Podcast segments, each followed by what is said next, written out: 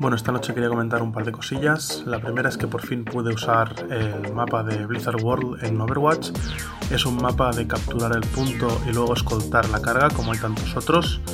La verdad es que es un mapa muy interesante, tiene muchísimos guiños al resto del mundo de Blizzard y sinceramente si os gusta el juego os recomiendo que le deis un repaso. Es muy muy interesante.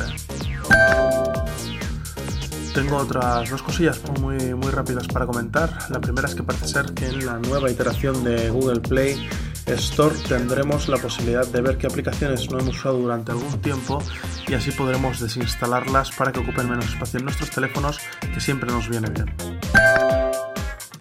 Y por último comentar que ya tenemos el primer tráiler en inglés de Ant-Man y la avispa. Os lo dejo en las notas del podcast para que podáis verlo. De momento no tenemos versión doblada al castellano, pero bueno, con los subtítulos vamos tirando. Y bueno, nada más por esta noche. Me despido. Buenas noches.